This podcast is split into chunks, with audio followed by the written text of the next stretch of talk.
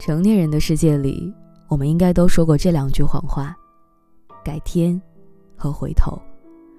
改天叫着大家一起聚聚，回头我们一起去逛街。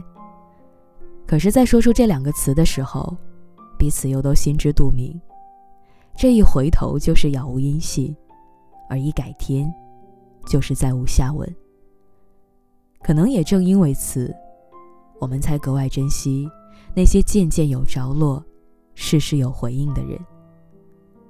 前两天，一个事事有回应的男孩子上了热搜，立刻引来了万千女孩子们的嫉妒，纷纷感慨。这真的是别人家的男朋友啊！在聊天截图里，男孩子会满足女友提出的所有的小小愿望，想看日出，想吃火锅，这些只要他能做到的，他都会立刻给出回应。因为在乎，所以才会把你说的每一句话都放在心上，才会在任何时刻都对你说的话。进行回应。这种肉眼可见的在乎，远比为你徒手摘星辰还要浪漫。之前在办线下活动的时候，有位听众问我，他说：“你觉得爱情里最可靠的安全感是什么？”我想了想，回复说：“秒回我的信息，记得我说的话，可能就是我觉得的最大的安全感了。”没想到我这话一说出来，竟然让他掉了眼泪。他咬着嘴唇，小声地说：“那他，可能真的不爱我吧。”我发的消息，他都是过了很久才回，每次回复也都是几个字的敷衍。其实我都知道，但，我就是不甘心啊。对待一段感情，其实最怕的就是不甘心。明明知道他不爱了，却因为不甘心而把自己禁锢在原地，不肯让自己抽身。我曾经看过一个调查数据，说中国人每天平均点击手机的次数是六百次。假设每次点击看一分钟，那么一天花费在手机上的时间就要有六百分钟，也就是十个小时。可偏偏就在这漫长的十个小时里，他都很少想到你。他无数次的打开微信，都没有想过要发一条消息给你。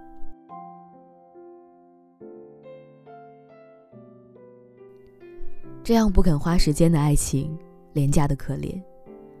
正因为我们见过了太多感情里的套路，所以才更加觉得秒回信息的感情到底有多可贵。他知道，你正在屏幕另一端的等待，知道你辗转反侧，正等着他的声音，所以他即使再忙，也要以任何形式让你知道，他在想你。有次我们正在开会，明哥的女朋友突然打来电话，他赶忙按掉，然后悄悄地回复了一个爱心的表情，女朋友就心领神会，便乖巧的没有再来打扰。这种。属于情侣之间的小默契，让人觉得温暖又感动。秒回的人，都很温柔吧？不舍得让对方等太久。仔细想想，确实是这样的。爱你的人，东南西北都顺路，酸甜苦辣都爱吃。可是不爱你的人，洗澡能洗一整天，吃饭能吃一整夜，敷衍你的话。能够说一箩筐。他曾让你以为爱情不过如此，可当你真正遇到了爱你的人，你就会明白，原来真的有人洗澡只需要两分钟，吃饭只需要三十秒，所有随口一提的愿望也全都可以被放在心上。我们每个人的温柔只有这么多，但是他却愿意一股脑的，全都给了你。这样的偏爱，恐怕是世界上最万幸的事情了。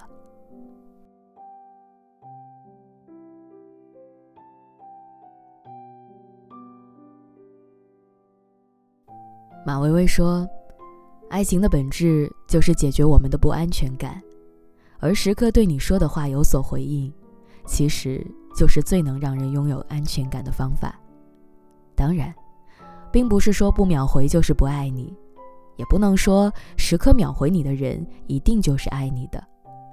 只是在一段彼此都很认真的感情里，秒回确实是世界上最温暖的技能。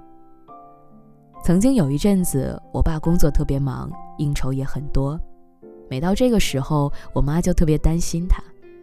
有一次，我妈给我爸打了电话，打好几个也没人接，一种不安全感就在我妈的脑海里蔓延。她握着手机在家里走来走去，不停的给爸爸的朋友打电话找他。真正把你放在心上的人，才会担心你的安全，才会在联系不到你的时候。急得跳脚。